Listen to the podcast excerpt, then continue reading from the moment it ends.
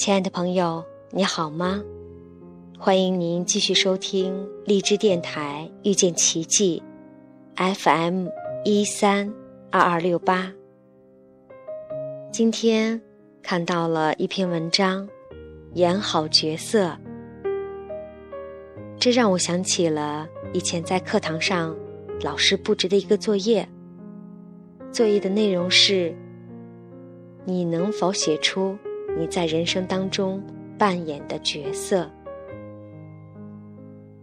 我仔细的思考，我是女儿、姐姐、妹妹、学生、同桌、同学、朋友，还有路人、司机、乘客。还有买家、伴侣、恋人、母亲，嗯，应该还有很多很多。记得我当时写了有三十多种。我知道，三十多种远远不是我们人生当中所扮演的所有的角色，它还差得远呢。我知道，一旦当我们在人生当中扮演的角色有觉察的时候，那么我们的生活就变得美妙起来。因为当我们带着觉察去演这个角色的时候，我们就能够免于他们。就像文章里所说的，扮演角色有什么困难呢？那个困难就在于，因为你太过投入和认同于另一个角色，你认为那就是你的人格。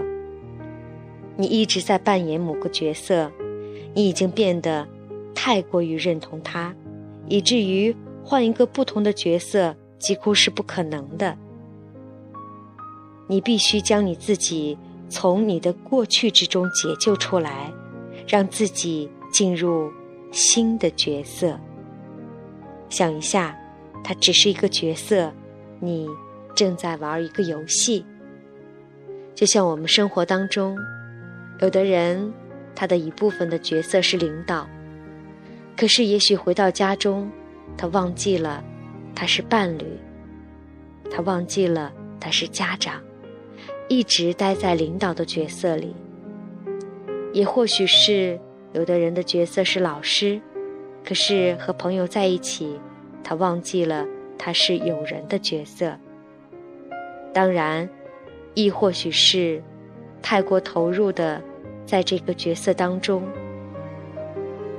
太过演绎自己在这个角色当中的一些状态和感觉，让自己在这个角色当中受苦。其实，人的本质是没有性格的，你的本质也是没有任何角色。他可以扮演所有的角色，但是他没有性格，而这让内在的智慧变得很美丽。所以，就只是当一个演员。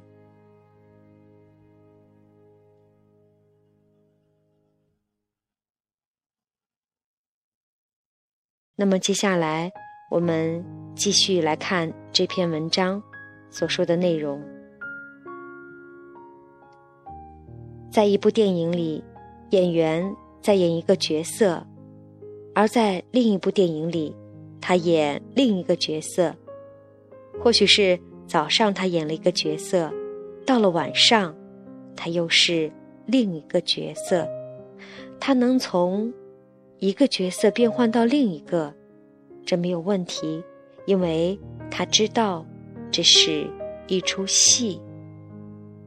整个的生命都应当如此，一个人应当有能力从一个角色变换到另一个，而不至于执着于某一个角色不放。